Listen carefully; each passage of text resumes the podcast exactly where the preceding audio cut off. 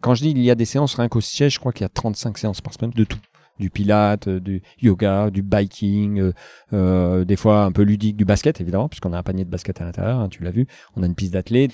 Et l'avantage d'avoir des coachs en CDI chez nous, c'est que c'est des passionnés et qu'ils sont là pour leurs collaborateurs, parce qu'on a aussi les pauses actives. N'oublions pas qu'on parle de santé sport.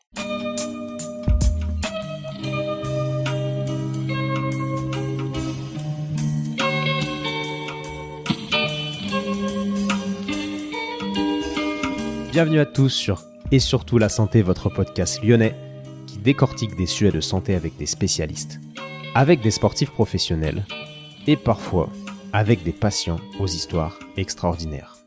Aujourd'hui, vous comprendrez rapidement que nous sommes avec un invité qui pourrait largement rentrer dans la case des sportifs professionnels. Mais avant cela, Sacha est selon moi et avant tout un entrepreneur extraordinaire. Parti de rien il y a 25 ans, Sacha a évolué en autodidacte et est aujourd'hui à la tête d'une entreprise de près de 2000 collaborateurs qui est en constante évolution. Alors vous vous demandez peut-être ce que vient faire cet épisode dans un podcast qui aborde des sujets de santé. Donc je vais vous expliquer. Premièrement, je pense qu'il existe un facteur important pour qu'un collaborateur soit épanoui dans son entreprise, qui est la cohérence entre les valeurs de cette entreprise et celles du collaborateur. Mais pour cela, encore faut-il qu'il y ait une clarté et une philosophie applicable au quotidien relative à ses valeurs.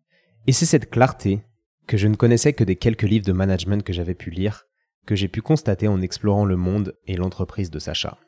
Deuxièmement, il y a chez Xefi d'importants dispositifs pour que les collaborateurs puissent prendre soin de leur santé. Imaginez par exemple qu'entre deux open space, vous pouvez trouver un terrain de basket, ou encore une piste de 100 mètres tout le long des bureaux pour travailler votre vitesse pendant les pauses, et cela sous l'œil avisé de coach mis à votre disposition.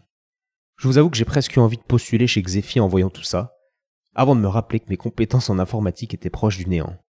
Et enfin, je peux vous partager que côtoyer Sacha m'a tout simplement fait du bien, car je trouve que notre société, que certains sociologues n'hésitent pas à qualifier de médiocratie, ne valorise pas toujours l'excellence. Or Sacha, mais également Fanny du podcast numéro 85 que je vous invite à écouter, m'ont rappelé à quel point il était passionnant d'être dans une démarche permanente d'évolution personnelle et professionnelle.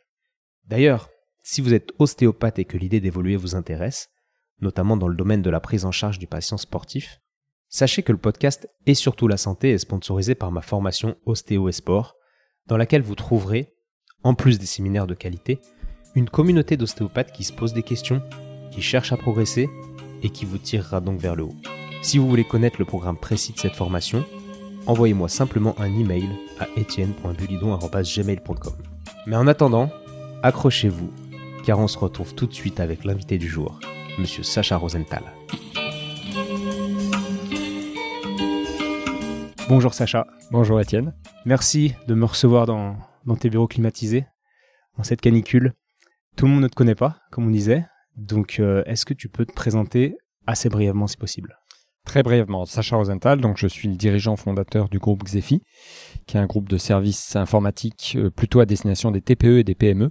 On s'occupe de l'informatique globale. J'ai créé ce groupe qui était une petite société au départ puisque j'étais tout seul il y a 26 ans. Nous sommes aujourd'hui autour de 2000 euh, collaborateurs. Euh, on est un groupe 100% indépendant. C'est une longue histoire, donc comme tu m'as demandé de faire bref, je vais faire bref. Euh, voilà, un groupe lyonnais, puisque j'ai démarré en centre-ville de Lyon et maintenant on est national. On est aussi en Belgique et en Suisse. Donc voilà, en, quelques mots.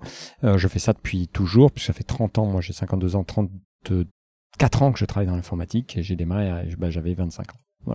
Avec ton petit magasin alors que tu as ouvert après l'armée, c'est ça? Exactement, j'ai eu trois aventures professionnelles, donc elles ont été brèves. La première, j'étais vendeur informatique chez Interdiscount, qui est une enseigne suisse qui n'existe plus, qui existe encore un peu en Suisse d'ailleurs, qui était très implantée en France. Donc euh, voilà, j'étais jeune vendeur à 17 ans, parce que je suis un autodidacte. Hein.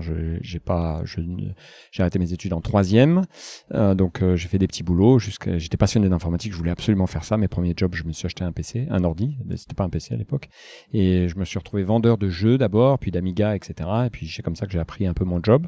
Ensuite, j'ai été trois ans militaire, euh, assez sportif, euh, dans un régiment alpin. Et, euh, et je voulais pas faire carrière parce que je n'avais pas le bac, donc dans ma tête c'était officier ou rien, et j'avais pas, je savais qu'il fallait plus de 15 ans. Enfin bref, c'est un parcours assez long quand on n'a pas le bac.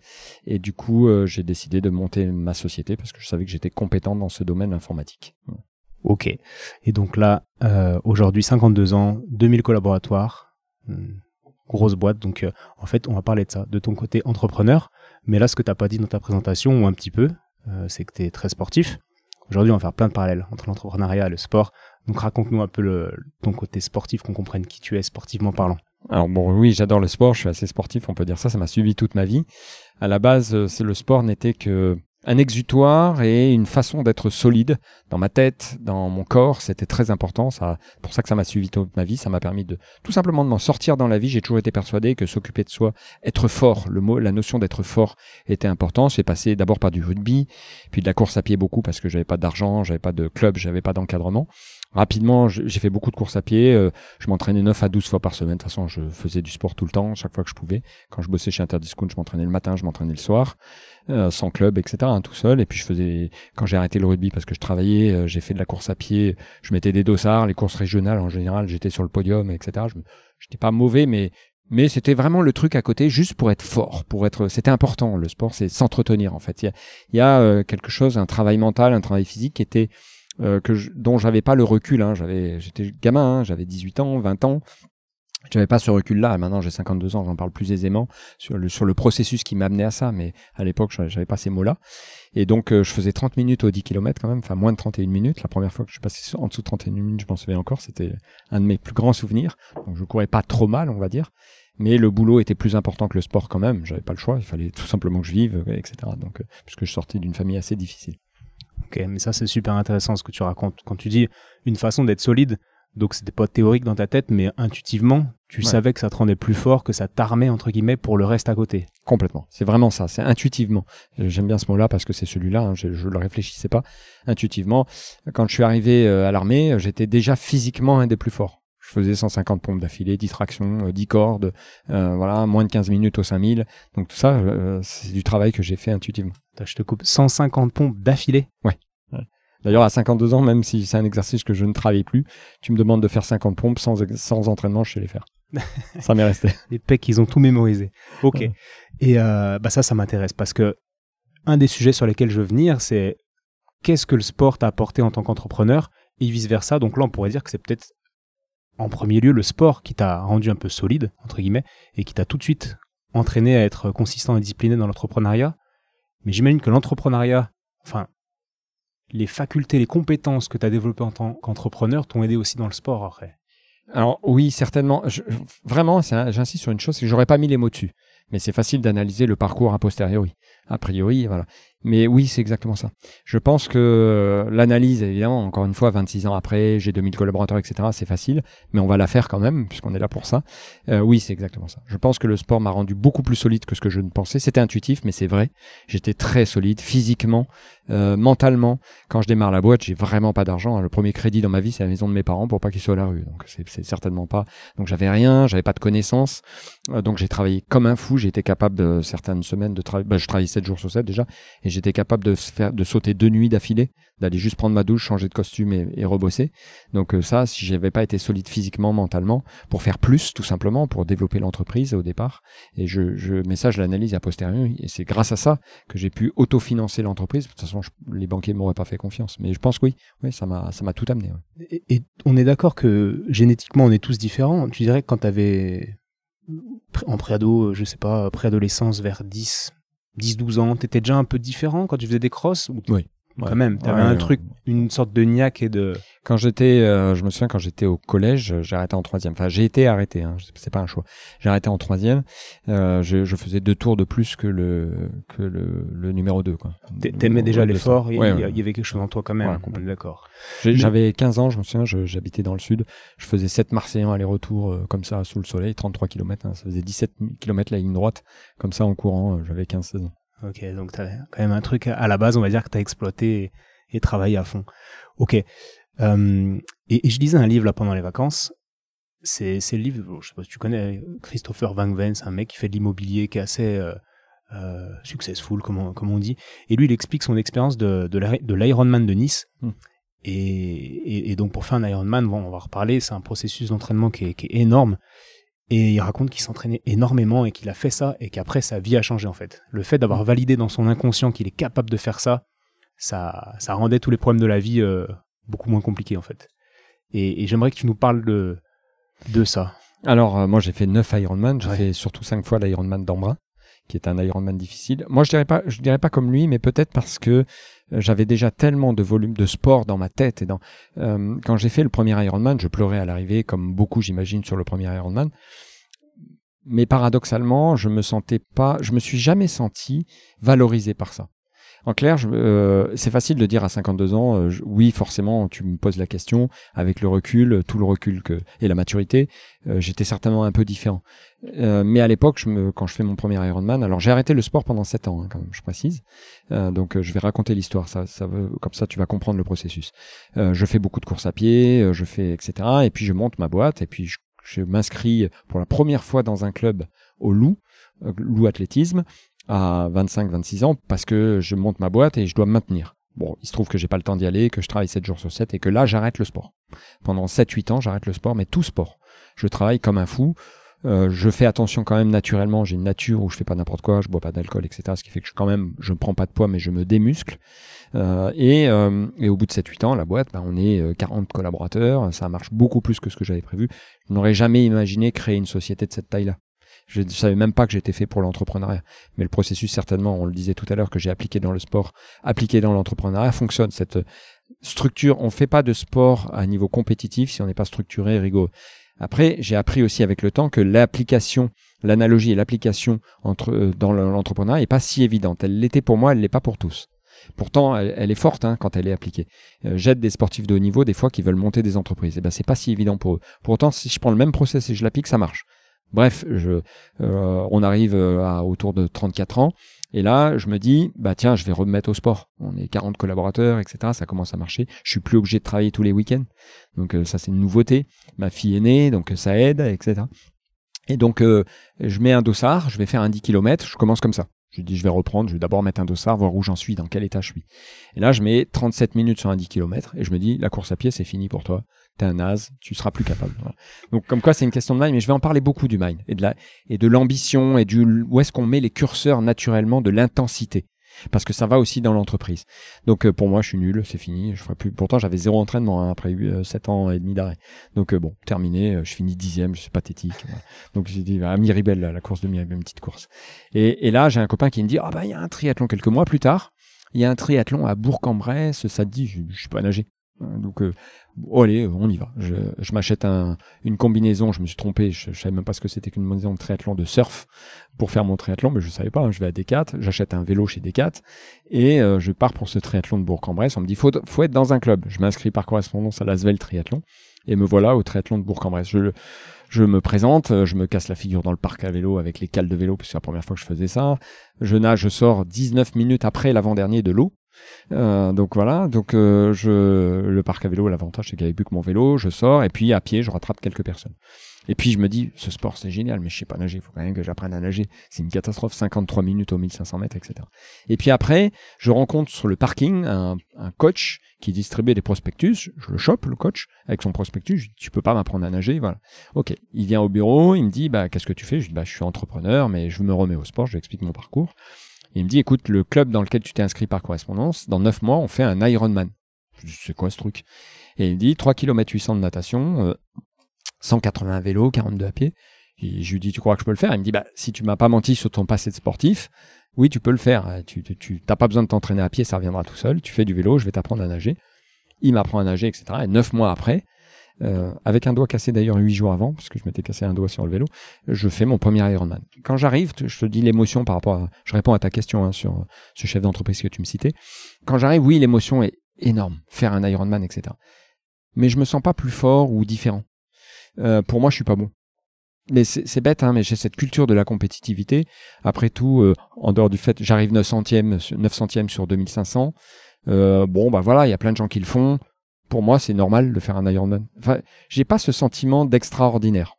Euh, et d'ailleurs, euh, euh, bon, en dehors de, je vous une petite parenthèse, hein, on voit bien que j'étais ni nageur ni rouleur parce que j'ai posé le vélo 1900e et je suis arrivé 900e. J'ai doublé 1000 personnes à pied quand même. Donc mon premier marathon d'ailleurs qui s'est fait sur cet Ironman. Donc voilà. et donc bref, tout ça pour dire que l'aventure est extraordinaire, c'est ce qui donne de l'émotion d'ailleurs, mais je me suis pas senti changé. Euh, la mentalité que qu'il a fallu hein, sur cet Ironman, l'ambition, euh, tout ce qu'il faut, j'avais la même quand je faisais du 10 km. j'ai pas le sentiment que ça a été un changement. Ok. Il y avait quelque chose de normal en toi de faire Ouais, tous ces ouais. efforts, etc. et que c'était Et juste, d'ailleurs, euh, je suis allé chercher l'extraordinaire plus tard, et c'est pour ça que le deuxième Ironman, je suis allé faire en brun. Ok. Qui est plus dur, qui est réputé, plus réputé. Absolument beaucoup plus dur, puisque c'est en montagne, hein, 4000 mètres de dénivelé positif en vélo. hein, euh, donc, euh, donc, en brun, faut s'entraîner beaucoup. Mais j'ai mis des années à comprendre que tout le monde peut pas faire en brun. Je- voilà, c'est peut-être une question de curseur. Et d'ailleurs, je pense que je pousse mes collaborateurs vers le haut parce que je leur donne une ambition, parce que je crois toujours euh, que je pense que mon curseur de l'ambition ou la capacité, l'ambition, euh, c'est pas un mot péjoratif hein, chez moi. La performance, euh, peut-être que je la sous-estime parce que moi je la vois, je, je compare à ce qui se fait de mieux Hmm. et je suis pas bon quoi. Voilà, c'est un peu ma vision. Je suis désolé de. voilà. Non, non, mais t'arrives à être satisfait quand même de temps en temps? Oui, parce que j'ai le avec le recul. C'est-à-dire que j'ai le recul. Mais sur le moment, je me sens pas, euh, voilà. Euh, oui, avec la comparaison, avec il faut, il faut avoir ce, c'est du recul là, ça, mais mais sur le moment, rarement. hein. Quand je passe la ligne d'arrivée, je j'ai de l'émotion parce que c'est dur, parce que etc. Je peux te raconter en brin des aventures et je les ai écrits d'ailleurs tellement c'est fort en émotion. Il m'est arrivé deux fois de rentrer à l'hô- à l'hôtel et d'écrire ma journée. Deux fois. J'ai deux récits euh, et après je les lis après. Ah ouais, j'avais de l'émotion. On le voit que dans les mots. Mais euh, mais sur en passant la ligne d'arrivée, satisfait, c'est rare. Ok. Et qu'est-ce que on va on va y revenir après, je pense. Et tu parlais tout à l'heure des entrepreneurs que tu accompagnes, qui sont eux sportifs, mais qui n'arrivent pas à faire le parallèle entre leur sport et, leur business. Bah, ils n'arrivent pas à mettre toute l'intensité parce que finalement, ce qu'on parle, on parle d'intensité. Et je parle souvent ce qui fait la différence entre euh, la performance. Attention, la performance c'est un mot très positif pour moi. hein. La performance c'est l'épanouissement. La performance c'est pas le burn-out, c'est pas pousser les gens, ça n'a pas de sens. Euh, J'apprends à mes collaborateurs à devenir performants et c'est comme ça qu'ils s'épanouissent. Faut les mettre au bon endroit pour ça. Hein. Faut pas... Performance, c'est pas pousser. Ça, n'a pas de sens. C'est quand tu es au bon endroit, que tu es heureux dans ton job, tu deviens performant, tu es heureux. C'est un cercle vertueux, la performance. Donc, c'est quelque chose de très positif chez moi. Donc, euh, la, euh, la performance qu'ils ont en sport de haut niveau, qui est une intensité de dingue, une, il faut de la rigueur, il faut de l'intensité, il faut euh, la, transposition n'est pas si évidente. Et c'est ce que je leur apprends. D'accord. Admettons un, je dis n'importe quoi, un kayakiste qui, qui a beaucoup de discipline, beaucoup de rigueur, beaucoup de D'intensité. d'intensité. Ok. On, on peut dire que ça, ces trois, ces trois choses sont des choses assez essentielles dans le Ouais. sport. Mhm. Tu penses qu'en les transposant dans l'entrepreneuriat, c'est, c'est- ce sont aussi des clés, au même Oui. titre que, qu'elles le sont dans le sport. Absolument. Ok. Et elles sont pas si évidentes pour tous. De les- la, la, trans, la, la transposition est pas si évidente pour tous. Et comment tu fais? Parce qu'une journée d'entrepreneur, c'est, c'est, c'est, c'est 12, enfin 12 heures, peut-être un peu moins ou un peu plus, peu importe, mais admettons 12 heures. Mm. Quand tu es sportif, tu t'entraînes pas 12 heures. Tu vas être intense sur une heure et demie. Ouais. Après, tu vas récupérer peut-être de manière intense, mais tu peux faire une sieste de manière intense, mais c'est pas, Mm. c'est pas la même chose. Tu vois ce que je veux dire? Ah, complètement. Oh, Il y a déjà il y a une différence fondamentale, c'est le risque. La notion de risque. Euh, quand tu es entrepreneur, euh, tu es en risque. Quand tu es sportif de haut niveau, t'es pas si en risque que ça. Alors, il y a des sports à risque, hein, mais donc ça, c'est quand même la différence. Je, je tiens à le préciser. La maîtrise du risque Euh, voilà, et de l'inconnu, etc. Donc voilà. Donc ça, c'est juste pour euh, la parenthèse. Tu as raison. Alors ça dépend des sports déjà, hein, puisque sur le triathlon, quand même, euh, l'intensité, enfin, le, le- c'est plus, il y a plus de volume d'entraînement. hein. Euh, Les triathlètes de haut niveau, euh, ils font 30-35 heures hein, au final. hein. Donc, Ouais, euh, mais J'ai en tête des basketteurs parce que je suis plus dans ce milieu, Voilà, mais effectivement, les athlètes s'entraînent beaucoup plus. Exactement. Et puis la période de repos, elle, est-ce qu'elle compte ou elle compte pas? Elle compte quand même parce qu'ils s'occupent d'eux, parce qu'ils sont concentrés.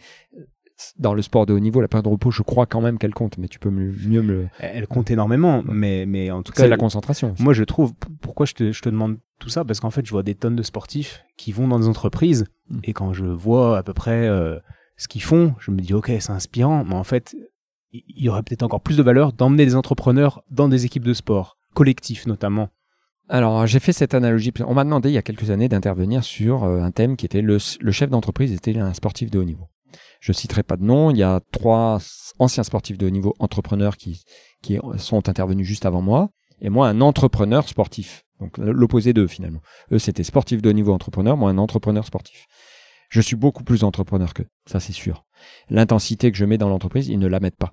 Je pense qu'ils ont pas, on on les a pas accompagnés sur ces clés. Et ça, c'est vraiment très impressionnant. Et ce qui est dommage, c'est que leur énergie, leur capacité, elle n'est pas exploitée. Et je sais expliquer pourquoi. Moi, j'ai d'ailleurs écrit des processus d'entreprise pour pouvoir. euh, un sportif a besoin d'intensité. Et ils, ne s- ils sont perdus avec leur intensité et leur capacité dans l'entreprise. C'est assez marrant. Et, et on peut les lire quelque part, c'est... Euh, c'est des PowerPoint que j'ai écrits. euh. D'accord, ok, ok. C'est pas sur, euh, en librairie ou sur Moi, je sais quoi faire d'un sportif de haut niveau dans l'entreprise. Mais souvent, lui, s'il est mal exploité, il est perdu. Et pour les raisons que tu as évoquées aussi, d'ailleurs, c'est intéressant. Tu dis, bah oui, j'ai de l'intensité pendant deux heures. Moi, je vois des sportifs de haut niveau dans l'entreprise végéter. Ils végètent. Ouais, mais ça m'étonne pas. Parce qu'on leur donne pas euh, de process qui leur permettent d'exploiter toutes leurs capacités. Ok. Et donc, qu'est-ce que tu, admettons, à faire un, un résumé extrêmement rapide du d'un PowerPoint que tu pourrais faire. Tu arrives dans une équipe de basket et euh, tu leur présentes une journée type du basketteur qui doit du sportif qui, qui doit Ah oui, dans ce sens. Je sais pas si je peux conseiller un sportif. Je peux conseiller un sportif dans l'entreprise, mais dans l'opposé, je sais pas. Euh, je, vais t'expliquer en quelques mots euh, euh, les processus que j'ai écrits de ce que j'appelle l'alignement de l'entreprise performante, et parce que c'est tout un processus. Ça part de l'ambition. Quelle est l'ambition? Parce que c'est l'ambition que tu as choisie qui drive tout. Je veux être, alors on va le faire pour le sport, on va faire le pour l'entreprise. hein. Je veux être le leader euh, européen des services informatiques de proximité ou le leader de la région lyonnaise. Ça l'ambition. Ça c'est l'ambition. Et à l'intérieur de cette ambition, je veux être l'équipe la plus sympa ou l'équipe la plus mordante ou la plus agressive. Donc, euh, Ah, mais là, dans- il y, a- il y a quelque chose qui se mesure et quelque chose qui se mesure pas. L'agressivité d'une équipe, on peut pas vraiment mesurer. oui, mais on- Est-ce que le leader, il y a un chiffre d'affaires derrière Ah, qui mais tu vas de voir, je vais décliner en je mesure. Je vais le décliner en mesure. Ça, c'est l'ambition. Tu poses l'esprit. Tu poses euh, l'ambition. Tu poses dans une entreprise, c'est pareil. Euh, tu poses l'ambition. Je veux être le leader informatique des services de proximité, mais à l'intérieur, tu poses aussi l'ambition sociale. Je veux faire de la sous-traitance. Je veux, c'est juste des super consultants ou je veux des collaborateurs engagés, euh, payés correctement, CDI temps plein, etc., etc. Peu importe. Hein, je fais pas un jugement de valeur, mais tu poses ton ambition. C'est quoi ton ambition sociale C'est ta ton ambition, etc., etc. Et ben dans une équipe, pour ça, je faisais la- l'analogie. Je veux une équipe agressive qui représente les plus méchants de l'équipe de basket ou la plus sympa. Enfin, je caricature. hein. Bien sûr. Euh, voilà. Donc tu poses ton ambition et l'état d'esprit de cette ambition, etc. Ok. Derrière, tu écris ta stratégie. Je te coupe déjà. Comment tu la poses? Il faut quand même brainstormer un petit moment pour, euh, pour poser une ça, ambition. Ça dépend qui est le leader. Ça part du leader, celui qui va être le leader, parce que euh, ça ne, la co-construction vers le bas, ça marche moins bien parce que si le leader ne représente pas majoritairement ce qui va être managé, c'est compliqué. Si le leader ne l'incarne pas. Hmm, donc, Donc- le leader serait plus peut-être le capitaine que le coach au final. Ouais. Si le leader doit incarner le projet. Le leader doit, ça veut pas dire que les autres n'ont pas, on peut pas co-construire avec les cadres, mais le leader doit incarner le projet. Ça, c'est fondamental parce que sinon, derrière, il y a une incohérence et d'ailleurs, l'équipe ne suivra pas. Donc, le leader doit incarner le projet. Donc, il doit être clair dans- là-dedans. Et après, il peut la co-construire ou pas. Ça, c'est question d'équipe, question de plein de choses. Ça, c'est, c'est pas une réponse euh, ici binaire que ça, le, le fait de co-construire pour partie ou pas. Mais j'ai bien dit pour partie. Le leader doit d'abord incarner le projet. Donc, on écrit cette ambition. Derrière, ah ben, il y a une stratégie qui s'aligne parce qu'il faut la mettre en œuvre cette ambition. Tu as raison, c'est subjectif l'ambition au final. Comment euh, la stratégie? Ben, Dans une entreprise, par exemple, euh, euh, je veux devenir un leader. Ok, ben, c'est services de proximité. Je vais aux grandes entreprises, aux petites entreprises. Je vais à 30 minutes de l'agence. Je vais, etc. J'écris opérationnellement. J'écris une stratégie. Je suis une équipe de basket. c'est régional, local. Ok, donc je veux des basketteurs comme ça, comme ça. Je veux des grands, des petits, des moyens. Je veux de la mixité, pas de mixité. J'en sais rien. On écrit une stratégie qui est alignée sur l'ambition. Et là, on commence à écrire concrètement, opérationnel. Attends, c'est loin d'être fini, c'est qu'un petit bout. Donc on écrit une stratégie. Et du coup, quelque part, la stratégie drive où on va. OK. Ensuite, on écrit, alors en entreprise, j'appelle le market de tout ça. C'est-à-dire qu'on formalise vraiment. On formalise jusqu'à l'offre. Jusqu'à l'offre, euh, c'est-à-dire concrètement, qu'est-ce que je vais proposer à mes clients, qu'est-ce que je vais proposer à mes futurs collaborateurs, etc. Donc on formalise aligné sur la stratégie, qui est alignée sur l'ambition. Tout est aligné. Euh, et derrière, on va mettre beaucoup d'intensité sur la mise en exécution. En clair, on va perdre aucun temps sur la réflexion. La réflexion tue l'action une fois que ça c'est fait. Et, et l'intensité, elle sera mise sur la qualité d'exécution et sur l'augmentation des flux, des volumes en tout cas, de cette intensité. C'est là-dessus qu'on va travailler. Euh, Donc, et, et là, on, fait, on met du boulot parce qu'on sait où on va. Tu ouais, t'évites de t'éparpiller, tout est clair, t'es aligné et après, bah, tu bourrines, quoi, entre guillemets. Complètement. Et tu apprends bah, comment tu t'entraînes mieux, comment. Et quand tu fais des réunions tous les jours, c'est comment je fais, je, je, j'augmente l'intensité, comment je mets les flux, comment, sans faire péter les équipes évidemment. C'est pour ça que je disais que la performance c'est pas le burn-out. Comme tout est cadré, les gens savent. Le burn-out c'est quand les gens savent pas où on va, qu'ils mettent beaucoup d'intensité mais sans savoir où ils vont, sans savoir on met de la pression mais on sait même pas pourquoi, pour qui. Parce que là, il y a une économie d'énergie qui est assez importante, vu que tu sais où tu vas et que tu te poses pas toutes les questions parasites. Absolument. Tu peux faire plus, en fait. Complètement. Et tu apprends à faire plus. Par contre, faire plus, c'est une volonté. Tu, quand tu te réunis, euh, pas, euh, tu fais des startups hebdomadaires. Alors ça dépend. On peut, faire sport, entreprise, c'est pareil. hein. Hebdomadaire, journalier, mensuel, ça dépend évidemment de qui tu es, etc., ton rythme de travail. Bah, tu dis, ok, est-ce qu'on a mis assez d'intensité, est-ce qu'on a assez de flux, est-ce que, etc. Et là, tu, tu travailles ta qualité d'exécution. Tu travailles ta qualité. La stratégie, elle est connue, elle est marquée. Le, tout, tout, le reste, tu sais où tu vas, tu as ton ambition, elle est claire. Tu rappelles l'ambition d'ailleurs de temps en temps, parce que c'est ce qui drive tout ça. Tu rappelles la stratégie, c'est ce qui drive tout ça, ça t'en sort pas. La réflexion, tu l'actions, tu ne réfléchis plus. Tu es juste sur la qualité d'exécution et son intensité à mettre. Hmm. Et là, je pense à un parallèle parce que c'est assez complexe au final de, de, de, faire d'imaginer ça sur une équipe, mais euh, si on imagine ça sur un joueur, admettons, mhm. euh, bah tiens, j'ai envie de faire le marathon. Là, je me suis remis à courir pendant les vacances, puis euh, il pleuvait, j'étais en Bretagne, mhm. donc j'allais courir tous les jours parce que je tournais un peu en rond. Et je me suis dit, bah, je vais faire le marathon de Lyon.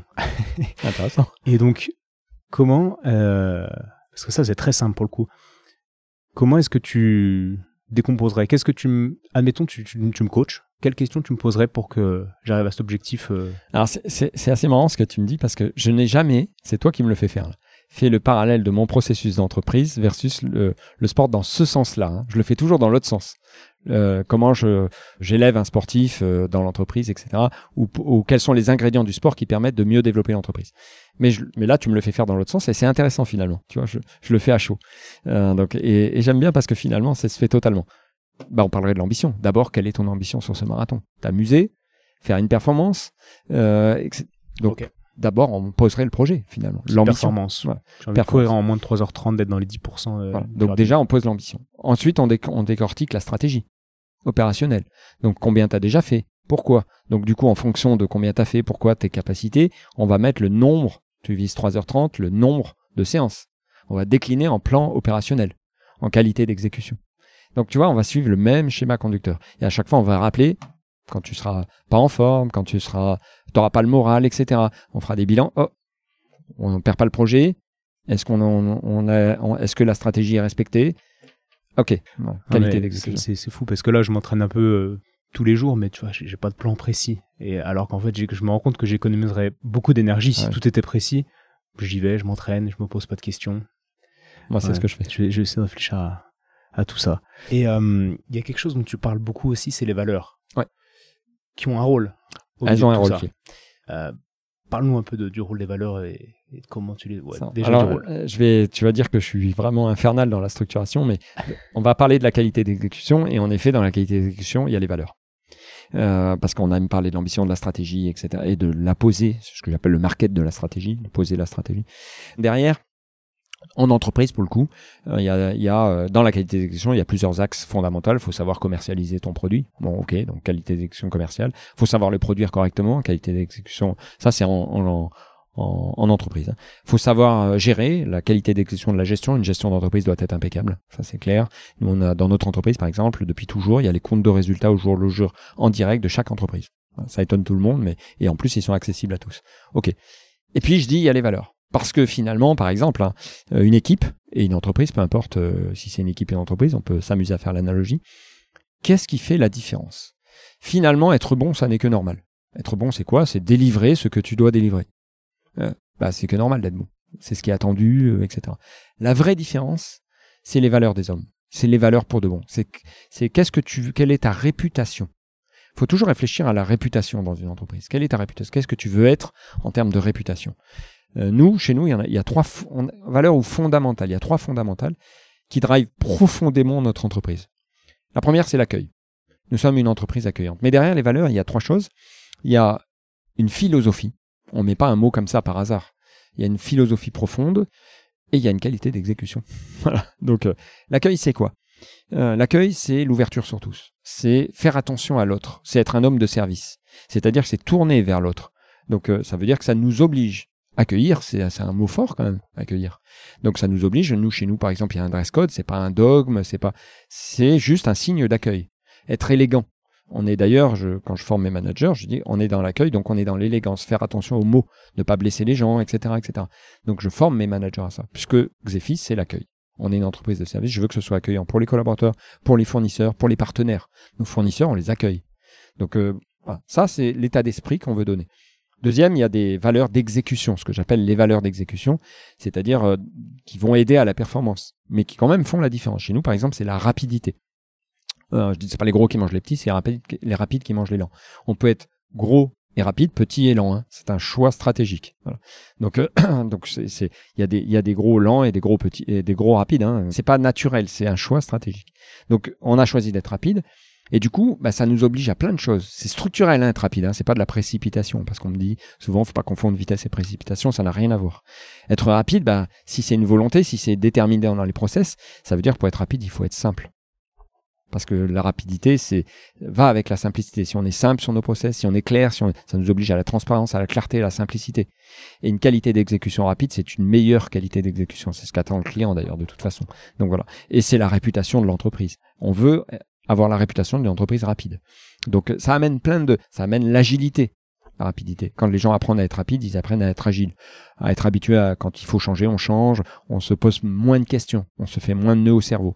Et, au et ça amène une ambiance, une atmosphère particulière de compétitivité positive. Donc on apprend à être rapide.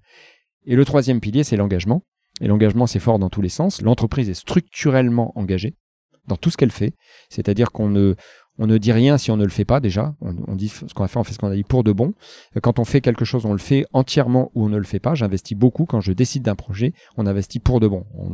On, pourrait parler du programme santé sport. Le programme santé sport, bah, je suis jusqu'au boutiste. Sinon, je fais pas. Et je dis toujours, si c'est bien ce qu'on fait, alors on doit aller au bout, puisque c'est vraiment bien. Sinon, on ne le fait pas. Euh, et puis, mais par contre, on attend aussi des collaborateurs engagés à bien des titres, engagés vis-à-vis du client évidemment. Donc, on leur apprend le processus, par exemple, de l'action engagée, c'est-à-dire ne dites pas je repasserai ou je rappellerai dites c'est demain 15 heures ou c'est etc. Donc ça c'est apprendre à s'engager en fait. Voilà et être engagé dans le sens où on n'a que des CDI temps plein chez nous depuis le premier jour de la création de la, société et c'était pas évident il y a 26 ans. Aujourd'hui ça paraît facile. On refuse les intérims, les CDD, les temps partiels etc. parce qu'on veut s'engager, avoir des collaborateurs qui soient payés correctement et que ce soit durable pour eux etc. Donc l'engagement il est partout, on le retrouve partout. Et quand on fait quelque chose on le fait entier. Donc ça c'est nos trois piliers. Et bien notre entreprise, tout le reste, tu l'as vu, hein, Ambition, c'est écrit. Stratégie, c'est écrit. Offre, marketing, qualité d'exécution. Tout le reste, c'est qu'un processus. L'humain, c'est les valeurs. Et toute l'entreprise est managée à ça. Je trouve ça assez impressionnant parce que tu es autodidacte et là maintenant c'est toi qui formes tes managers, qui formes euh, euh, tout ton codir, qui forme tout le monde. Mais tu as dû te former à un moment donné. Qui t'a formé? Comment tu te formais? Alors ça, c'est la question qu'on me pose souvent. Je me suis non, j'ai pas eu. Euh, je suis un autodidacte. Alors pas par choix d'abord, c'est ma aventure de vie, mais mais je dis souvent, euh, ça me permet de comprendre les aventures de vie des gens d'ailleurs, d'avoir une aventure de vie difficile au départ. Et c'est intéressant quand tu es manager parce que tu peux mieux comprendre les gens. Donc voilà. Mais euh, c'est pas un choix et c'est comme ça. Je suis un vrai autodidacte. Euh, encore une fois, je le dis avec le recul a posteriori, pour moi, c'était pas une qualité d'être autodidacte hein, quand j'étais jeune. Et tu lis des livres? Euh, Pas tant que ça. Je lis des livres spécifiques qui m'intéressent. Euh, c'est pas mon histoire de lire des livres. Okay. Si quand j'étais militaire, comme j'avais un complexe de pas avoir fait d'études, j'ai lu tous les livres de la littérature classique française pendant trois ans. D'accord, tu t'y es mis comme tu te mets dans tout, t'as as tout enchaîné. Ok. Et euh, par contre, tu aimes bien te faire coacher, de ce que j'ai compris. En sport, oui. En sport, pas forcément en tant qu'entrepreneur. Oh, pas du tout. Ok. Euh, je suis un autodidacte, je j'aime pas le coaching en tant qu'entrepreneur. Enfin, moi, je n'aime pas me faire coacher. D'accord, d'accord, d'accord. Bon, enchaînons sur ce que tu as un petit peu mentionné, le programme Sport Santé, puisque c'est un podcast sur la santé quand même, mais c'était génial ce que tu as dit jusqu'à jusqu'à là. Euh, avant de nous parler du programme, dis-nous juste ce qui est pour toi une entreprise en bonne santé. Mm, mm. Alors, d'abord, il y, a plein de choses. Une entreprise en bonne santé, c'est une entreprise qui a, pour qu'elle soit en bonne santé, on va dire, on va commencer par là, je suis désolé, il faut qu'elle ait une vision claire et partagée. Ça part de là. Donc euh, souvent les entreprises, j'ai repris 70 euh, entreprises dont un peu plus de la moitié plus ou moins en difficulté, en difficulté totale ou euh, et celles qui n'étaient pas en bonne, je peux comparer celles qui étaient en bonne santé, celles qui ne l'étaient pas. Celles qui ne l'étaient pas n'avaient pas de vision claire partagée par les collaborateurs. Celles qui l'étaient, il y avait une vision claire, une organisation claire partagée par les collaborateurs. Elles étaient plus ou moins compétitives, mais souvent ça part de là. Donc la vision claire est à peu près partagée le curseur, hein, c'est pas partagé total à peu près, mais en tout cas euh, clair et partagé par les collaborateurs. Un processus et une discipline quand même minimum, parce que c'est ça une entreprise en bonne santé. D'ailleurs, les entreprises que j'ai repris en bonne santé ont pu s'adapter à notre processus d'une façon très simple, et en fait, ils partaient d'un processus qui marchait vers un autre processus. Et les entreprises qui n'étaient pas en bonne santé, ça a toujours été très difficile, et même de garder les collaborateurs, parce qu'ils n'étaient pas habitués à des processus, à une vision claire. Donc pour les mettre dans un processus et une vision claire, eh ben c'est un choc tel pour eux que je perds plus de la moitié des collaborateurs. Donc ça. Ensuite, une entreprise en bonne santé, en fonction des activités, c'est une entreprise qui est capable de faire de la croissance. Ça, ça je veux dire, c'est pas subjectif, c'est objectif. Est-ce que dans un marché, cette entreprise elle est capable de progresser? Si ce qu'elle fait c'est bien, alors normalement elle prend des parts de marché. Et une entreprise qui ne veut pas croître, Ça c'est un choix, c'est autre chose. elle peut être quand même en Ouais. bonne santé. J'ai dit qu'il est capable. hein. Donc, Ah. Après c'est un choix. Voilà, c'est un choix, c'est autre chose. Donc euh, après l'entreprise, euh, l'entrepreneur, j'ai rencontré des tas d'entrepreneurs différents dans ma vie, j'en coach pas mal. Il y a des entrepreneurs qui savent euh, leur bien-être ne passe pas par de la croissance. Bon, c'est un choix. Voilà. D'autres savent qu'ils ne peuvent pas parce qu'ils ne savent pas faire et qu'ils n'ont pas envie de se mettre ce type de pression. Donc ça c'est un choix. Mais mais si on considère qu'elles sont bonnes, elles auront toujours une vision claire euh, sur un marché clair, euh, partagé par les collaborateurs s'ils en ont. Voilà, majoritairement les entreprises en ont. Ok. Et quand tu coaches ces gens-là, c'est du one-to-one ou c'est des, des- des groupes d'entrepreneurs? Majoritairement du one-to-one, mais souvent euh, des- je fais quand même des groupes, des groupes pour des pour des formations euh, management, formation, ouais, ça je fais des groupes. D'accord. Et, et donc, parle-nous maintenant de ce programme Sport Santé qui est un peu le cœur du podcast que tu as mis en place et tu es quand même aussi connu pour ça. Raconte-nous tout. Euh, c'est chouette. Alors pour revenir, ça, ça tombe bien parce que je vais faire l'analogie ou revenir sur mon parcours. Le, tout, tout à l'heure, je, je t'ai dit une chose qui était qui, qui est mon histoire, c'est-à-dire que le, le sport, ça rend, enfin en tout cas moi, quand j'ai démarré le sport, c'était d'être solide, d'être fort mentalement, d'être fort physiquement, etc. Mais j'ai toujours considéré que c'était de l'intime parce que j'ai pas eu l'opportunité, hormis au rugby quand même, j'ai pas eu l'opportunité d'être valorisé par ça. Et puis c'était pas, pas mon truc. Et, euh, et moi, je, je pensais à travailler, m'en sortir dans la vie. hein. C'était ma première priorité. Et du coup, euh, pour moi, c'était de l'intime, se sentir fort, etc. Quand j'ai démarré ma boîte, j'ai embauché mes premiers collaborateurs, etc. Je le partageais pas, pas avec eux. Je faisais mon sport à côté. Ah, puis j'ai arrêté en plus, donc euh, même même quand j'ai repris, mes collaborateurs étaient surpris en disant ah ben tu fais du sport toi? Ceux qui étaient arrivés après. Donc voilà, c'était assez étonnant. Et donc euh, donc voilà, c'était de l'intime. Et puis j'ai un collaborateur qui a eu une difficulté de santé assez importante et qui, vous voyez, était en train de, était en difficulté personnelle. Et je savais pas quoi faire parce que c'est un de mes collaborateurs euh, proches qui a, qui a- voilà, qui est important dans la boîte. À l'époque, on était une quarantaine. Et euh, j'avais mon coach puisque j'avais repris le sport, j'avais fait mon Ironman, donc j'avais gardé euh, le coach pour, continuer à m'entraîner.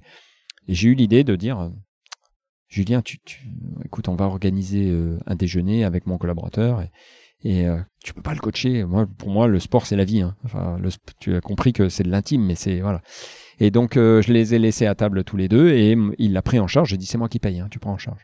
Et donc, il l'a pris en charge et en, je sais pas, 3, 4, 5, 6 mois, il s'est complètement rétabli. Je parle dans son équilibre, hein, ça l'a pas soigné, hein, mais, dans son équilibre de vie, d'ailleurs, ça fait un peu plus de 15 ans et il continue ses deux séances par semaine depuis toujours. Et en fait, progressivement, je dis, mais en fait, c'est ça la clé. Ça, c'est une clé. En fait, faut pas que ce soit l'intime, faut le partager. Donc, ça vient d'une conviction sincère. Au début, c'était la danseuse du patron. on met des- voilà, j'ai fait faire à mon DG, j'ai fait faire les cadres. Et puis, petit à petit, ils ont commencé à l'apprécier. Et puis, petit à petit, ça a grandi un peu. C'était pas très structuré, mais je faisais du coaching, j'en- j'envoyais mon coach, etc. Puis, j'ai rencontré Valérie, que tu connais, hein, Valérie qui est Bien là sûr. avec nous. Merci à elle pour Euh, avoir je- organisé tout ça. Exactement. Donc je lui ai expliqué ce qu'on faisait à l'époque. Euh, et puis je lui ai dit, bah, elle était kiné avec son cabinet hein, quand même. Donc euh, je l'ai convaincu petit à petit. Ah non, au début, elle s'est mise à son compte. Euh, voilà, elle était à son compte. Je l'ai coachée pour qu'elle fasse son coaching euh, à son compte, etc. Parce que elle, elle est kiné, mais elle est aussi sportive et elle rêvait de faire ça en fait, hein, sport santé, etc. Euh, et elle s'est mise à son compte pour le faire. Je l'ai coachée, puis on s'est aperçu vite. euh, non seulement c'est pas forcément simple de vendre ce type de prestations dans entreprises parce que les entreprises sont pas mûres en fait, euh, mais en plus euh, elles sont pas mûres, elles sont pas prêtes à y accorder du temps réel. C'est juste des fois entre midi et deux, etc. Et, euh, et nous on le faisait pourtant, donc j'ai fini par euh, dire à Valérie, il faut que tu fermes ton cabinet et puis puis tu viens chez nous et tu vas développer le programme. Et depuis, bah ça fait pas mal d'années maintenant. hein. Les années passent et c'est du bonheur et on l'a on a développé comme je voulais, c'est-à-dire jusqu'au boutiste, rendre accessible à tous. On a plus de 50% de participation quand même au programme santé sport, donc on a mis euh, des séances partout dans l'entreprise. On a six salariés euh, temps plein, enfin 5 plus une sixième qui rentre, 31 ou 32 coachs prestataires de services. Toutes nos agences ont droit au programme santé sport, on contrôle le taux d'adhésion et j'ai toujours dit à Valérie, je te donnerai toujours les moyens à condition que j'ai un taux d'adhésion important et qui progresse. Quand tu dis que vous êtes 30 personnes, donc 30 coachs, alors il y a 5 coachs salariés, bientôt 6, il y a un diète aussi, je crois? Oui, sur les pardon, quand je dis 5, il y a le diététicien dedans. D'accord, ok. Et donc ça, ils sont. Mais il est coach aussi un peu le diététicien. Il Ils sont, un en- peu ils sont en CDI, quoi, les mecs. Ils sont en CDI, plein. l'entreprise. Ouais, complètement. Et donc, euh, ce qu'on appelle les collaborateurs, c'est c'est plus joli que les employés. Enfin, les gens qui travaillent ici, là, on est au siège, il y a quoi 600 personnes dans le bâtiment? 430. 430. Donc, c'est valable pour ici, mais aussi pour les agences. Mais admettons, si on prend le, le siège. Hmm. Donc là, euh, bon, les gens ne se rendent pas compte parce que c'est un podcast, mais il y a quand même des salles de sport un peu de partout, Ouais. euh, une petite piste, un panier de basket. Euh, comment ça se passe concrètement pour le, le gars qui est sur son ordinateur? Il, peut aller... euh, Alors il y a plein de choses. Non, il y a des séances euh, le matin avant le boulot, des séances entre midi et deux et des séances le soir. Quand ça dépasse un peu, à un quart d'heure près, qu'ils arrivent à... On s'en moque. Voilà. Donc ça fait partie. Donc ça, ça fait partie. Il y a, euh, bah, on a Valérie qui est kiné aussi de temps en temps. Elle fait des consultations. Là, ça peut être dans la journée. Il y a euh, des, des séances. Quand je dis il y a des séances rien qu'au siège, je crois qu'il y a 35 séances par semaine. Je ne dirais pas de bêtises, de tout. Du pilate, euh, du yoga, du biking, euh, euh, des fois un peu ludique, du basket évidemment, puisqu'on a un panier de basket à l'intérieur. hein, tu l'as vu. On a une piste d'athlée, donc à midi il y avait l'entraînement pour les relais, puisque c'est climatisé et ça fait trop chaud dehors, donc puisqu'on a les X Games bientôt. Donc il y a vraiment, c'est très mélangé. Et l'avantage d'avoir des coachs en CDI chez nous, c'est que c'est des passionnés et qu'ils sont là pour leurs collaborateurs. C'est une vraie. Et du coup, ils vont les chercher dans les bureaux, ils vont discuter parce qu'on a aussi les pauses actives. Ils vont régulièrement dans les bureaux en disant, euh, bah, on fait une pause active parce que c'est. N'oublions pas qu'on parle de santé sport. D'accord. Donc les, les sessions de pilates et de et, et- et autres cours sont en dehors des, des heures de travail entre guillemets, Mm. mais les coachs vont dans les bureaux. Admettons là il y a un bureau, il y a six personnes, le coach rentre et allez, on, Pause on lève la tête du, C'est ça. du guidon et tu- Absolument. peu de mouvement. Ah, c'est marrant. Donc là tout le monde adhère à ça pour le coup. Ouais, on, a, on est à plus de 50%. Ce qui La est pause énorme, hein, active, il y en a pas un qui reste assis Non. pendant la pause active, même. ça. Non, non. Ouais, d'accord. Bon, c'est génial. Mais je me demandais si pendant tes heures de boulot, tu pouvais aller au sport, mais non, on n'est pas non, jusque c'est là. pas non, on va pas jusque là. Même si euh, quand un collaborateur arrive un quart d'heure après parce qu'il a pris sa douche après le sport, bah ça fait partie du jeu. Ouais, ouais, ouais. Ok. Et donc, grâce à ça, j'ai cru lire euh, un peu de chiffres. Donc, euh, ok, 50% d'adhésion. Donc, 50% des gens font ici font quelque chose, quoi. Ouais. Et et t'as réduit. Alors, à quoi tu compares ça? T'as réduit de 3 les arrêts maladie Alors en fait, je, je euh, réduis, je sais pas parce que j'ai pas des statistiques sur 15 ans et le sport, mais en tout cas, le, notre taux d'arrêt maladie est presque trois fois inférieur, c'est 2,75, inférieur à celui à- au taux de la profession. D'accord.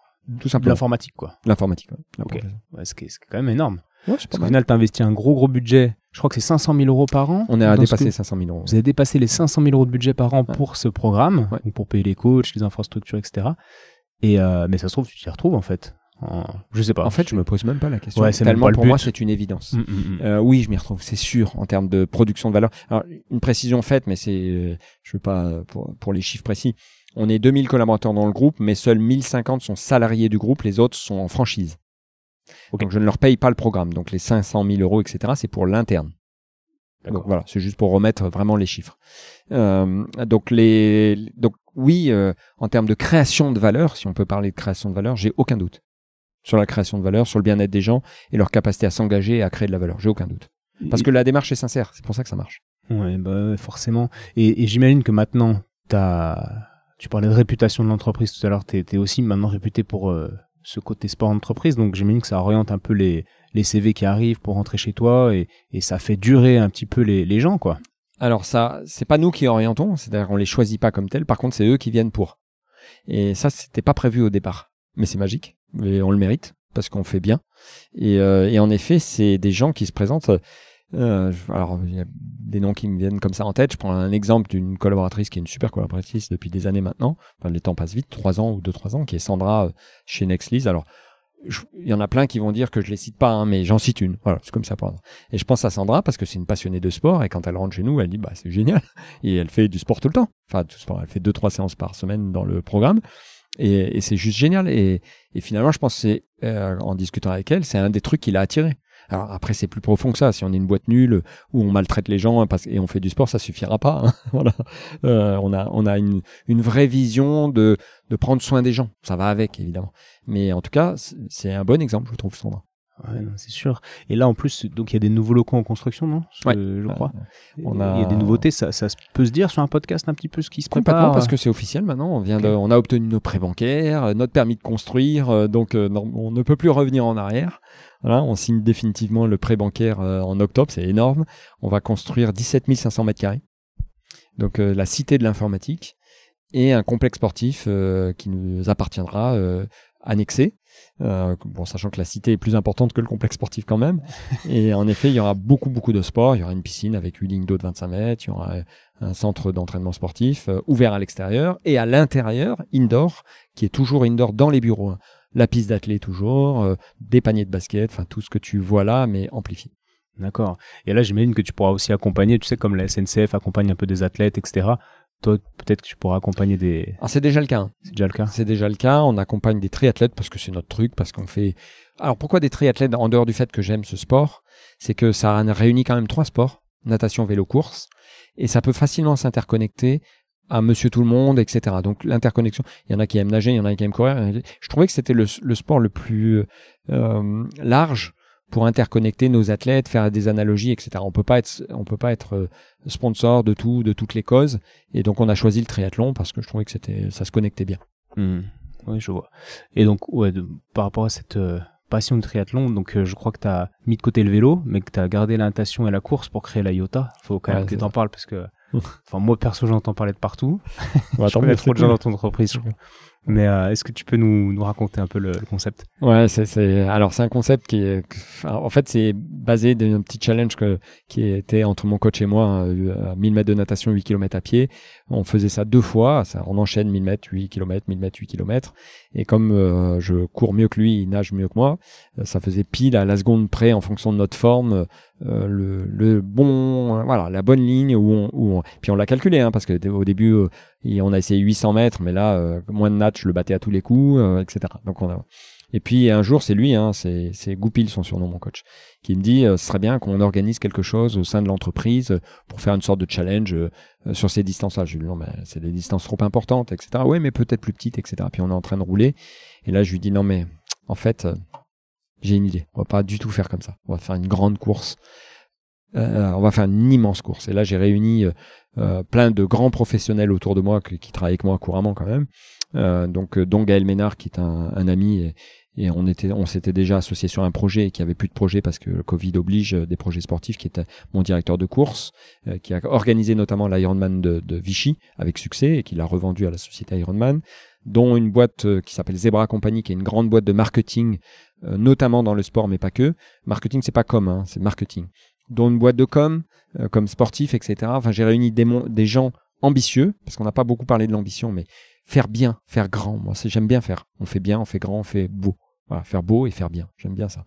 Et donc on a on a réuni que des grands professionnels parce que je me dis en fait ce concept intellectuel est génial. Repartir, courir, etc. Donc on a mis tous les mots. euh, bah, on a défini l'ambition. Tiens, je vais revenir sur mon projet. On a défini l'ambition. Euh, dans cette ambition, euh, euh, on voit grand, petit, moyen. faut choisir. Donc là, on a dit, bah, on voit grand. On voit pour qui? Pour les élites, pour tout le monde, etc. Bah, on a dit élite et tout le monde. Ça doit être ouvert à tous et ça doit être élitiste. Ok. On a mis tous les mots. On veut que ce soit gamer, on veut que ce soit fun, on veut que ce soit spectaculaire, on veut que ce soit pour les élites, on veut que ce soit challengeant, etc. On a mis les mots qu'on voulait et on- a écrit la stratégie qui respecte cette ambition. Donc la stratégie, ben, une petite, une grande course, une accessible à tous, une relais, etc. Et après, ben, on s'est mis dans une qualité d'exécution de haut niveau. Parfait. Donc, la course en elle-même, il faut la raconter quand même. Bah ouais, ouais, ouais, parce que moi je la connais en fait, mais euh, raconte, raconte. Alors la course, c'est, on va prendre la petite, qui est vraiment pour euh, le fun, monsieur tout le monde, un peu sportif, etc. Relais ou solo. Donc euh, il y a euh, 500 mètres de natation à faire et 4 km à pied. Bon, ça, ça va. Euh, et jusqu'à 5 fois. C'est-à-dire qu'en clair, hein, il y a 5 départs, un départ toutes les 40 minutes. Voilà. Donc on fait 5 kilo, euh, 500 mètres de natation, 4 km à pied avec un départ toutes les 40 minutes. Mais pour être au tour suivant, il faut mettre 5 minutes de moins. Et en fait, on a un cut-off pour potentiellement passer au tour suivant. En clair, le premier tour, si je mets moins de 40 minutes, ça va, je passe au tour suivant. Le second tour, si je mets moins de 35 minutes, je passe au tour suivant. Le départ, c'est bien toutes les 40 minutes. hein. Donc j'ai 5 minutes de pause. Le troisième tour, si je mets moins de 30 minutes, je passe au tour suivant. Et le quatrième tour, si je mets moins de 25 minutes, je passe au cinquième tour. Mm. Et le cinquième tour, il reste par exemple 3-4 personnes, et là ils font vraiment la course entre eux, quoi. Alors le, il cette année, il en restait un peu plus. Hein, ça y est, hein. cette année, euh, franchement, hein, j'étais voilà, Euh, voilà, il y a le relais. Alors le relais, c'est sympa parce que 500 mètres de natation, 4 km à pied en relais, vraiment tout le monde peut s'amuser. On a des collaborateurs, mais très peu sportifs qui ont fait deux tours, trois tours. Voilà. Et donc c'est super sympa, c'est vraiment fun. Il y a la pression du cut-off. On n'est plus dans le chrono pour soi, on est dans le chrono pour arriver au tour suivant. Donc on inverse complètement le paradigme. Et puis c'est spectaculaire à regarder parce qu'il y, y a cinq départs, cinq arrivées, etc. Ça, c'est la petite. La grande, on double les distances. Bon, ça peut paraître euh, juste doubler les distances, 1000 mètres de natation, 8 km à pied, sauf qu'on raccourcit le temps. Le départ, c'est pas deux fois 40 minutes, c'est toutes les heures. C'est-à-dire que le départ est toutes les heures pour 1000 mètres de natation, 8 km à pied. Là, ça peut être costaud parce qu'au bout de un départ, j'ai mis moins d'une heure. Deuxième départ, bah, je dois mettre moins de 55 minutes si je veux être au troisième.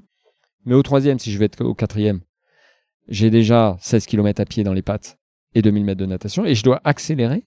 Donc, donc je fais le 3 millième kilomètre euh, de mètre pardon, de natation et puis je vais passer de 16 à 24 km. Et là, il y a un quatrième tour. Et là, ça commence à être costaud parce qu'en plus, je dois mettre encore moins de temps. Donc, euh, autant dire qu'à l'arrivée, il n'y a que des pros. Voilà, ou majoritairement. Il y a des gros amateurs, mais il faut vraiment qu'ils soient bons. J'imagine. Et là, du coup, toi, ton projet, c'est de, c'est que, c'est, que ça soit euh, à la hauteur de ce que fait Ironman dans quelques années? Oui, ouais, c'est mon projet. Euh, on a déjà eu 35 euh, élites hein, quand même cette année. C'est énorme, 35 élites, dont beaucoup de, champions du monde, enfin qui ont eu des champions du monde. On a eu Denis par exemple, qui est un, athlète qu'on suit de près, qui a quand même battu le record d'Ironman au printemps. Hein. Donc on a eu Hugo Tormento qui était champion du, monde de swim and run. On a eu chez les filles, euh, c'est pas c'est pas moins bien. Enfin, on a eu vraiment un beau plateau. Donc euh, donc ça c'est bien. On a 26 minutes quand même de film sur l'équipe. Donc c'était vraiment chouette. Donc euh, le succès est là. Et puis 600 personnes amateurs qui ont fait des relais, des solos et qui sur la sur la XPS notamment la petite. Enfin objectivement oui l'idée c'est qu'il y ait 2000 personnes sur le site, mais d'ici un à deux ans maximum. C'est énorme. Mais du coup, en avant-première, euh, les gens vont pas trop connaître. Enfin, je pense pas qu'ils vont connaître la IOTA. Mais ça se trouve dans ce podcast, si quelqu'un l'écoute euh, dans trois ans, il va se dire, bah, évidemment, la IOTA, c'est ah, j'espère. super connu. Ok, super. Et mais je me disais parce que j'essaye. Euh, en fait, je fais les podcasts. c'est cool, hein, les gens écoutent. Il y a plein de gens qui écoutent, mais je les fais quand même pour moi. Et je me demandais, si tu étais ostéopathe, qu'est-ce que en fait, tous les métiers ne sont pas adaptés à, à cette ambition, à la grandeur. Tu vois ce que je veux dire? Nous, je suis pas sûr comment? Moi, j'ai toujours le sentiment que tout est possible. Par exemple, que tu serais ostéopathe, qu'est-ce serait je, je, crois, hein, par exemple, que euh, te concernant, tu es un ostéopathe de renom. Je t'ai découvert, euh, c'est grâce à Valérie, hein, je t'ai découvert, etc. C'est Samy à la base qui nous a. Ah oui, c'est Samy à la base. Mais bon, voilà. Donc, euh, mais j'avais pas prêté attention au départ. Je, tu m'en veux pas. Hein, oh, je, du tout. je, vois beaucoup de flux. Mais après, quand après, on a eu un échange sympa. je crois que tout peut devenir un projet ambitieux. Mais après, attention, dans l'ambition, il y a ce qu'on veut à titre personnel aussi. Euh, tout le monde n'est pas destiné à vouloir un projet grand. Euh, j'ai l'impression que tu t'éclates dans ce que tu fais. Il y a une belle ambition derrière. Donc, euh, mais de dire que c'est pas possible, ça non. Je crois que tout est possible. on voit que dans tous les domaines, des gens ont révolutionné leur métier, fait des grandes entreprises quand ils ont voulu, etc. Donc moi, je crois que tout est possible. Mon métier à la base, tu prends l'exemple de mon métier, service informatique de proximité, il n'y a pas de vrai succès sur ces métiers. Hein. C'est très rare. Hein. Donc c'est un métier difficile, mon métier. Donc euh, quelque part, tu me vois moi et tu dis bah ça marche, tu vois, c'est un métier euh, où il y a, y a, du potentiel de dingue. Sauf que mes concurrents sont tous petits. Ils sont petits parce qu'ils n'ont pas passé ces caps-là. Donc euh, ça veut dire que c'est possible, alors que les autres pensent que ça, ça ne l'est pas. Donc je crois qu'on peut faire avec tous les métiers des projets ambitieux de développement, de transmission, à condition d'avoir pas de mettre de l'intensité, d'avoir une structure, une, une, comment dire, une, un processus clair, une vision claire, d'y mettre beaucoup d'intensité, tout ce qu'on vient de dire c'est super intéressant parce que ça, peut-être que dans les écoles de commerce, ils, l'apprennent, mais en fait, nous, on n'a pas du tout cette culture, tu vois, en ostéo, euh, on est autodidactes de la de l'entrepreneuriat parce qu'au final, on nous apprend à, à, soigner les gens comme des ostéopathes, mais mais on est des, des entrepreneurs. On a notre cabinet, on a des comptes, de la compte à faire, on a. vrai. Alors c'est de la, micro-entreprise, hein, c'est vraiment rien. Une fois que ça tourne le cabinet, c'est facile de s'endormir parce que hmm. parce que ça tourne, les clients sont fidèles. On tourner en rond, quoi. Mais euh, mais ouais, on n'a pas cette culture-là et ça, c'est cool. T'es le premier entrepreneur, je crois, qui, qui passe sur le podcast et, et ça m'inspire vraiment. C'est quoi, merci. merci. Euh, est-ce que tu as tout dit sur la, la méthodologie, le process? Euh, Je crois que c'est assez clair en fait. J'ai l'impression que c'est hyper clair là. Tout ça l'est. Enfin, alors tu sais, si je vais dire une chose qui est intéressante. Vas-y, excuse-moi, je te coupe. Euh, non, ce que je me demandais, c'est que nous on a, on a fait au cabinet, on est trois ostéos au cabinet. Et, euh, et on a fait un petit travail sur nos valeurs. Quelles sont les valeurs qu'on veut incarner Et donc elles sont affichées à l'arrière de notre salle de pause. Mais, euh, mais on n'y revient pas, tu vois. On devrait faire un point tous les Ouais. trois mois. Est-ce que est-ce qu'on a bien incarné ces valeurs? Qu'est-ce qu'on a fait pour ça, pour ça? Je suis complètement d'accord. Et Ce que tu viens de dire, c'est intéressant parce que ça correspond. Tu vois, je te- je t'ai dit, je te laisse parler, j'allais te couper. Euh, Ça correspond à ce que j'allais dire. J'ai fait une euh, réunion, a- tu me demandais tout à l'heure si je faisais du coaching d'entrepreneurs individuel ou collectif. J'ai fait une réunion collective il y a pas si longtemps, des entrepreneurs qu'on coachait. Euh, 90% ont répondu présent. hein. J'ai fait une soirée t- sur les 40 euh, entrepreneurs que je coach euh, actuellement. Donc euh, ça, c'était vraiment sympa. Donc je leur ai dit, ça va. Et euh, bon, c'était vraiment une soirée entre eux pour qu'on se rencontre, que de temps en temps, il faut sacraliser un peu notre relation. Enfin, puis, puis, euh, piqûre de rappel des fondamentaux, moi j'aime bien. Je- voilà. Euh, la répétition fixe la notion. Il faut toujours euh, avoir ça en tête. je note cette Euh, phrase. Et, et donc, euh, euh, je fais une, et je l'ai redit que une entreprise qui était fondamentale, au-delà de l'entreprise performante, la structure, ambition, stratégie, blabla, l'importance des valeurs. Et, et j'ai redit que, attention, c'est pas une blague. C'est vraiment le, c'est pas le sel et le poivre de la recette, c'est la recette.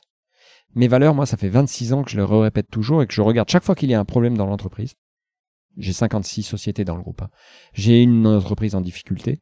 Mon prisme, mon regard. Est-ce qu'on est sympa? L'accueil. Est-ce qu'on est accueillant? Entre nous, etc. Est-ce que le client est accueilli? Est-ce que je regarde que par les valeurs? Le bilan financier, le compte de résultat, ça vient après. Mon audit se fait sur les valeurs. Est-ce qu'on est rapide? Ah, on n'est pas rapide. Pourquoi? On n'est pas formé au process, on n'a pas compris, on on délivre pas rapidement, on n'est pas dans l'esprit, etc. Est-ce qu'on est engagé ou on s'engage? Je regarde toujours par les valeurs, je les répète du matin au soir. Et ce qui était intéressant, euh, c'est que lors de cette soirée, il y avait un entrepreneur que j'ai adoré sa remarque. Il m'envoie un mail le, le lendemain ou le surlendemain, et il me dit, dans son mail, c'était intéressant, il me dit, ça y est, je l'ai vu repartir sur les valeurs, il va me répéter sa sauce, euh, etc. Et là, j'ai cherché à comprendre parce que je leur ai dit, mais c'est sérieux ce que je vous dis. Ça paraît infantilisant presque, des fois. J'ai racheté des boîtes d'ailleurs qui étaient en difficulté, qui n'avaient pas de process. Hein. Tu me demandais les boîtes qui, qui sont compétitives ou celles qui ne le sont pas, des boîtes qui n'avaient pas de vision, pas de process. Et parfois, ben, genre, je commence par les fondamentaux. Et ces boîtes ont l'impression que je les infantilise parfois. C'est tellement simple, c'est tellement. Pourtant, c'est le cœur. C'est vraiment le, le, le cœur. Voilà. Et je leur donne des exemples concrets d'ailleurs. Et donc, cet entrepreneur, il m'écrit ça. Et, et il me dit, en fait, je me suis, j'ai compris que j'avais pas compris. Et en fait, en t'entendant, au début, tu commences, j'ai dit, ça y est, il va me répéter sa sauce. Et tu l'as dit, je sais pas, avec d'autres mots, c'est ce qu'il m'a dit hein, dans son mail. Et j'ai compris que j'avais rien compris, en fait. Et que, et j'ai compris la profondeur. Et tout ça pour dire que c'est à force de lui répéter, à force qu'il voit au sein de l'entreprise, euh, ses fondamentaux, mais la profondeur des fondamentaux. Et des fois, j'ai des collaborateurs qui l'oublient. Hein. Ils reviennent à la production de leur activité. Normal, être bon euh, dans son activité. Être bon, c'est que normal. hein. La différence, c'est les valeurs. Et c'est pas évident en fait. Ça paraît simple, hein, mais c'est un, un paradigme qui est pas si évident que ça. Ah, c'est super. Merci pour, euh, pour tous ces rappels. Et est-ce possible d'avoir des valeurs X, Y, Z en tant qu'entrepreneur et euh, ABC en tant que en tant qu'homme? Je suis pas sûr. On est d'accord que ça doit. Là, là pour le coup, c'est un sentiment ou une opinion, c'est pas un fait, mais je suis pas sûr. Moi, je pense que je, je fonctionne de la même façon. J'ai pas de grosses différences dans la vie et dans. Je crois qu'il. f- Moi, moi, je, perso comme ça, hein, c'est, j'ai pas, je suis pas sûr. Non, mais oui, je pense aussi, je, je réfléchis à haute en fait en disant ça, mais, mais l'alignement euh, peut se faire aussi entre qui tu es euh, en tant que personne et qui tu es en tant qu'entrepreneur. Puis c'est une économie d'énergie aussi d'être la même personne. Parce que- je suis d'accord. Et c'est pour ça que je te disais, tu, tu- tu te souviens, au préambule, là, au début, je te disais que le, c'est le, le leader qui doit porter l'ambition. Mais c'est lié à ça aussi. Si le leader porte pas les valeurs, je parle viscéralement, c'est compliqué en fait. Donc c'est pour ça que la co-construction des valeurs par le bas, je n'y crois pas. Tu les reconnais, toi, les gens qui ont, qui ont pas le truc dans le ventre, qui portent pas les valeurs à vie. Ouais, pour le coup. oui. Tu, le- tu le sens comment? Ouais, je le- Au nez? Ça se voit tout de suite parce que euh, dans, dans ma formation manager, je dis euh, en fait la différence entre la parole et les actes. On les perçoit vite. Moi, je suis très observateur de ça. Donc, on voit des valeurs sur les murs parfois, certaines entreprises, euh, etc. Et puis, de toute façon, elles sont même pas déclinées en opérationnel. Donc, quand elles sont pas déclinées en qualité d'exécution, c'est que c'est Ouais. Ouais, ça me fait penser à pas mal de choses, mais je peux pas tout, tout dire dans ce podcast non plus. Euh, trop bien. Bah, merci beaucoup, Sacha. Merci mille fois à toi. Tu vois, là, ça fait déjà une heure qu'on parle. Je Je pensais qu'on vu aurait plus parlé de, de sport santé, mais on, on a vraiment dit l'essentiel et, et ça m'intéressait aussi énormément de d'entendre sur euh, ces notions de valeur et de, et de process, de méthodo. Donc, euh, merci beaucoup. Ben, merci à toi. Thierry. réécouter et puis à, à une prochaine. À très bientôt. Merci beaucoup. Ciao.